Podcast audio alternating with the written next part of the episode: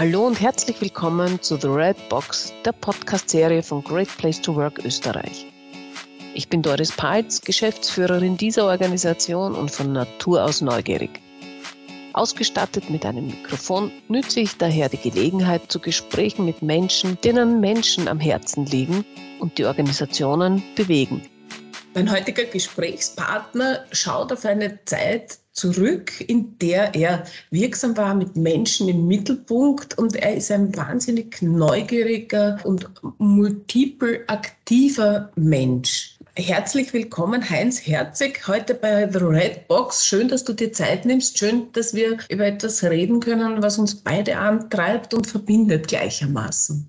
Ja, vielen Dank für die Einladung, Doris. Wir reden ja immer viel wenn wir uns treffen, über Gott und die Welt. Ich freue mich, dass wir das heute in diesem Format machen und bin schon sehr gespannt.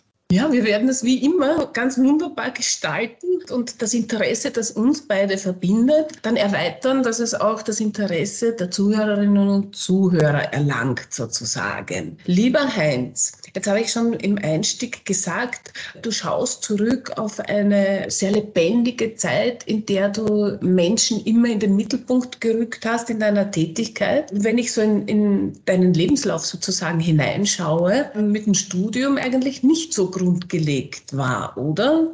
Naja, überhaupt nicht. Also ich, ich, ich muss ja ehrlich gestehen, ich wollte so schnell wie möglich aus der Schule, habe die Matura gerade gemacht und habe sofort zum Arbeiten begonnen, weil ich wirksam sein wollte. Ich wollte was bewirken. Und ich glaube, das ist mir immer geblieben.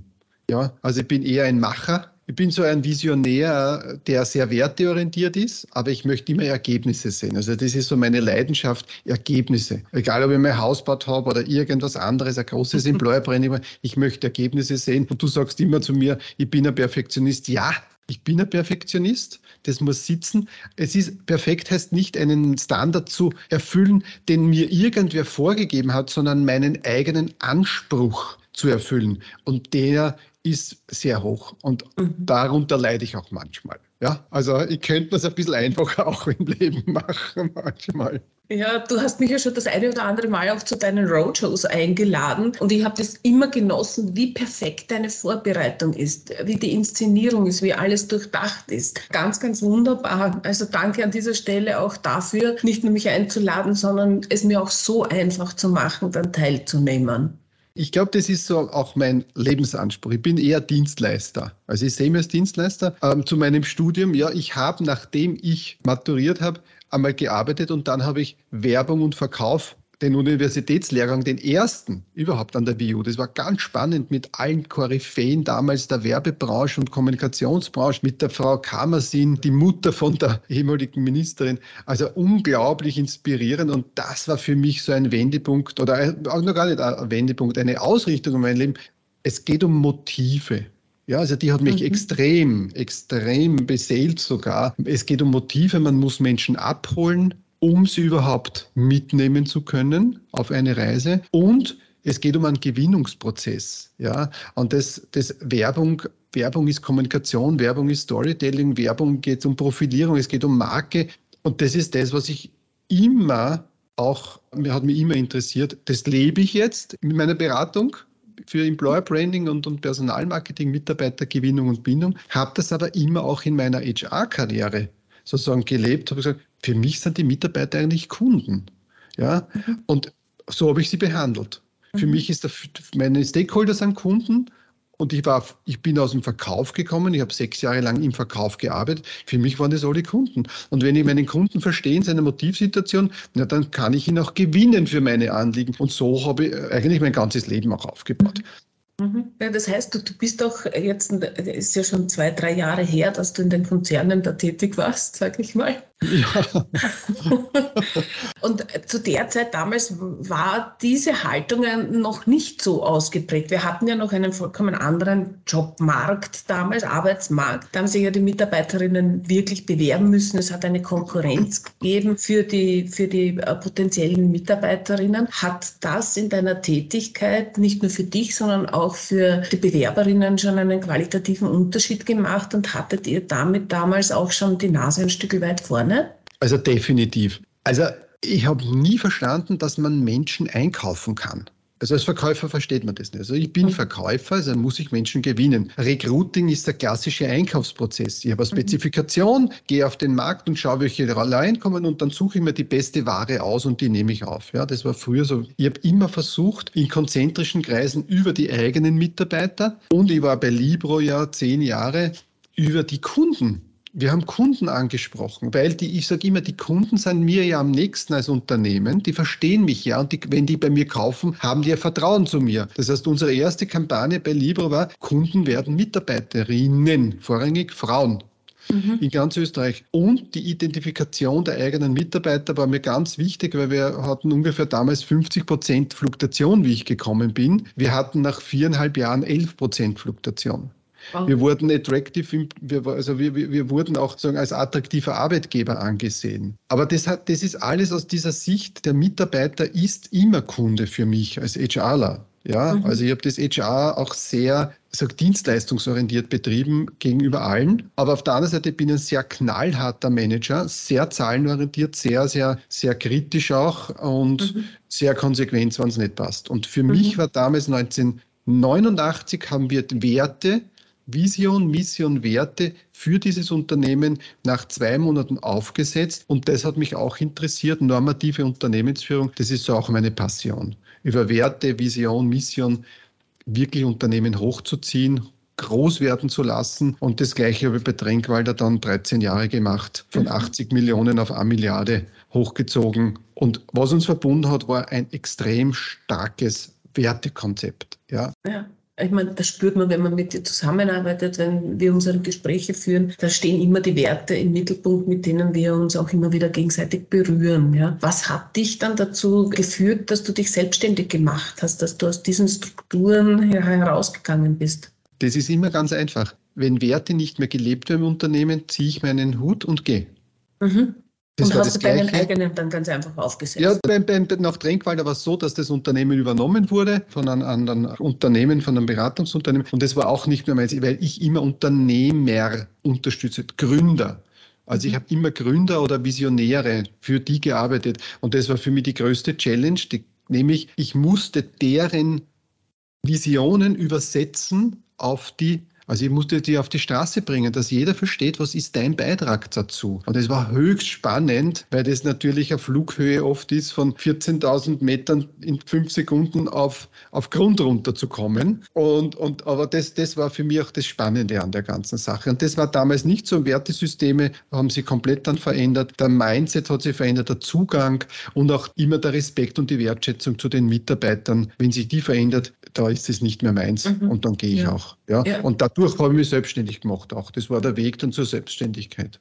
Und in deiner Selbstständigkeit machst du auch das, was, was dir am meisten am Herzen liegt oder wo deine Leidenschaft drinnen ist. Du verbindest Werbung, Employer Branding und Zahlen.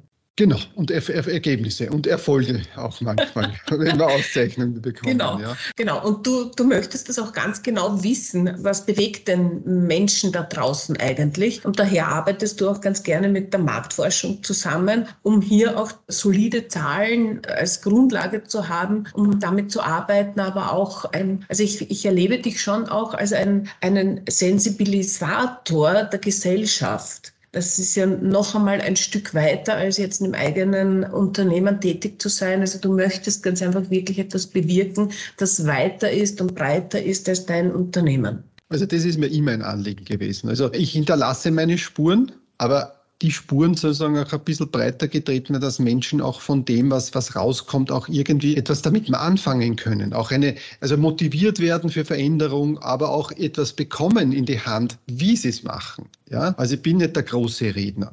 Ja, ich bin eher der, der Menschen teilweise direkt an die Hand nimmt und mit ihnen ein Stück des Weges geht, bis sie sagen, okay, jetzt schaffe ich es alleine. So ein bisschen Enabler warum ich da die Studien habe. Also ich habe im Sommer meinen Freund getroffen, meinen Schulfreund, wir hatten 40 Jahre Matura-Treffen und der ist Diplomingenieur Dr. Dr. MSC. Er hat gesagt, du bist ein Gescheiter. Du hast so viel Wissen, du bist so gescheit. ich bin nicht gescheit.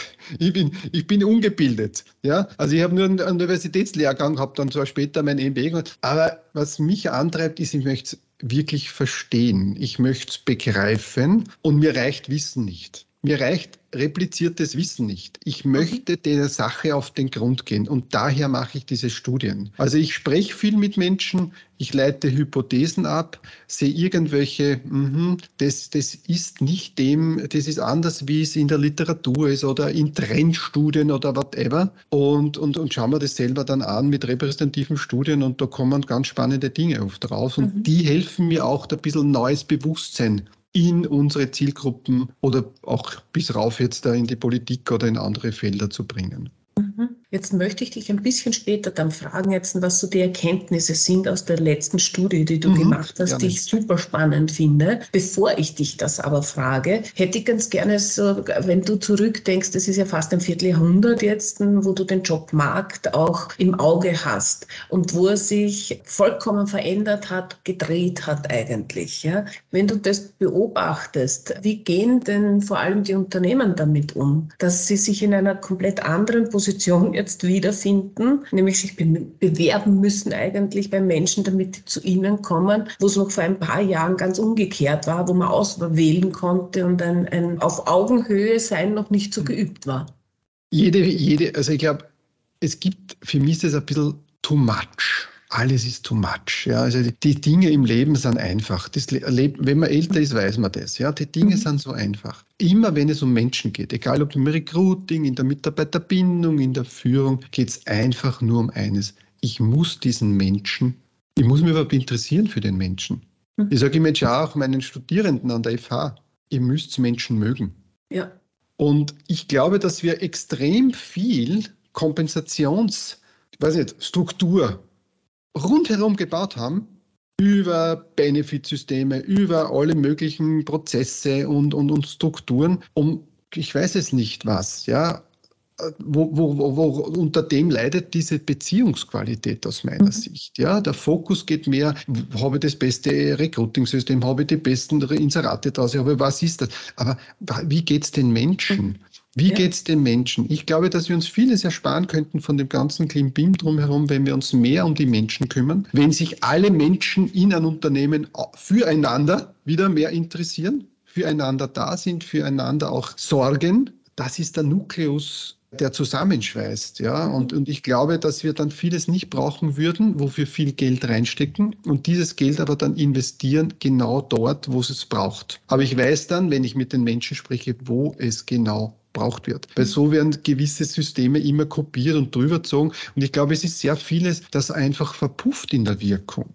Ja, setzt du deshalb jetzt mit dem, wo du die Unternehmen begleitest, auf Job Storytelling, auf Job Selling, was ja ein, ein, umgekehrter Ansatz ist eigentlich und dass das, der Job auch ein Abenteuer sein kann, dass es so verkauft wird, sozusagen, ja. also Employer Branding. Und dann komme ich natürlich dazu, jetzt hält das alles der Realität an Stand.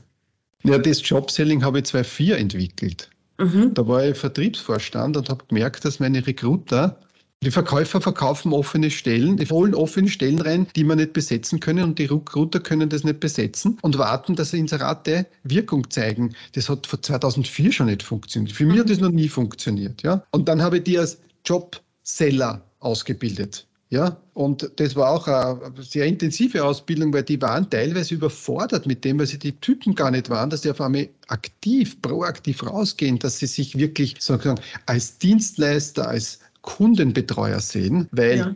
Routing ist schon cool, weil ich habe die Macht über Gut und Böse zu entscheiden. Ist wirklich so. Es ist wirklich am Punkt gebracht, ist es so. Es hat sich viel geändert im, im, im, Berufsbild, aber es ist am Schluss, wird trotzdem eine Entscheidung getroffen. In Wirklichkeit müsste es umgekehrt sein und es war immer, ein Kunde muss sich für mich entscheiden, weil nur dann ist es Vertrauensbildung und dann ist es nachhaltig. Und eigentlich beginnt die Candidate Journey weit, weit vorne und Onboarding beginnt eigentlich in Wirklichkeit mit dem ersten Kontaktpunkt und mit der Candidate Journey. Also das, habe ich, das lebe ich seit 2004. Das ist auch das, was mich extrem, extrem antreibt, diesen Paradigmenwechsel herbeizuführen, auch was das ganze Thema Leadership oder Führung. Wir reden immer von Le Führung, ja, äh, Führungssysteme, Schulungen für Führung, brauchen Gender Balance. In Wirklichkeit, wenn wir Menschen respektieren, wenn wir Menschen wertschätzen, wenn wir den Menschen so nehmen, wie er ist, ja, dann würde man das ganze Ding nicht brauchen. Und ich glaube, das ist etwas, und das muss ich ganz ehrlich sagen, weil ich mich sehr viel auch mit dem Thema Schule beschäftige. Was kriegen unsere Kinder mit